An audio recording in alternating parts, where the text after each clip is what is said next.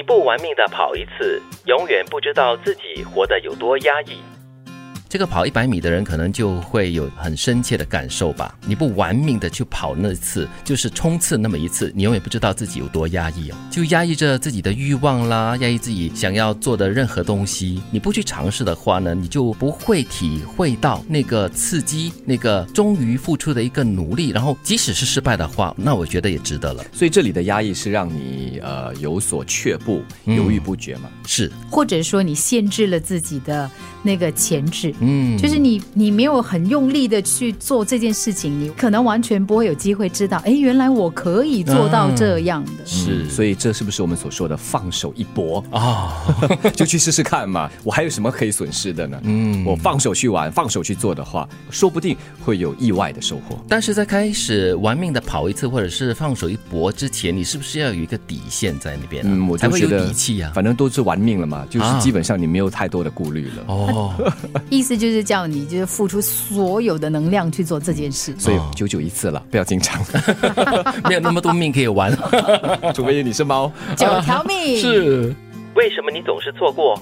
因为你一直在等待那个对的。那就等九九咯。继续的等喽。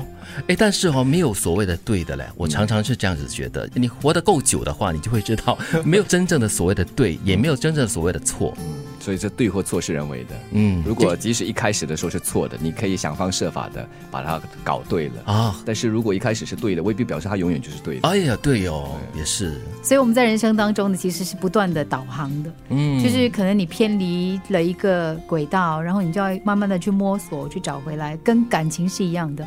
你可能就是我记得以前有个激励讲师，他给过一个例子，他就说，你知道所有的太空员他们要回返地球的时候，远远看到一条直线是地球，嗯但是那条线真的不是直的，嗯它一定会我们讲绕道，它一定会偏离，九弯十八转。对，然后要再慢慢的导航回来，让它迈向那个终点去。嗯，对，其实这句话也是一个很好的提醒了。很多人常常就会想到说，嗯，我一定要等到那个最好的、最对的那个人出现，我才能够接受这段感情或者是这个爱情。但是实际上你不知道他到底是有多对，嗯嗯，看这感觉是错的，哎，但是相处到了，哎，可能哎这个人还蛮对的哦。又或者是，比方说你要买房子啊，嗯或者是买股票啊，啊大家都在等那个，特别是买的人在等最低的价钱，卖的人永远在等最高的价对，钱。永远没有办法等的。你也不知道什么时候是最高，什么时候是最低啊，所以你心里要有这把尺，对 来决定到底什么是对，什么是错。你总是错过，是因为你从来没去掌握。对哦，其实也可以用在这个找工作了，或者是转换工作方面。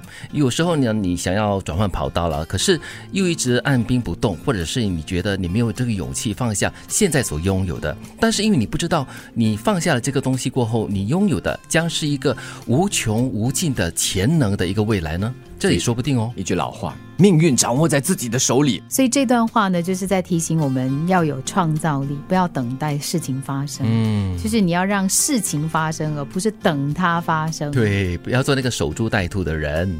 你不玩命的跑一次，永远不知道自己活得有多压抑。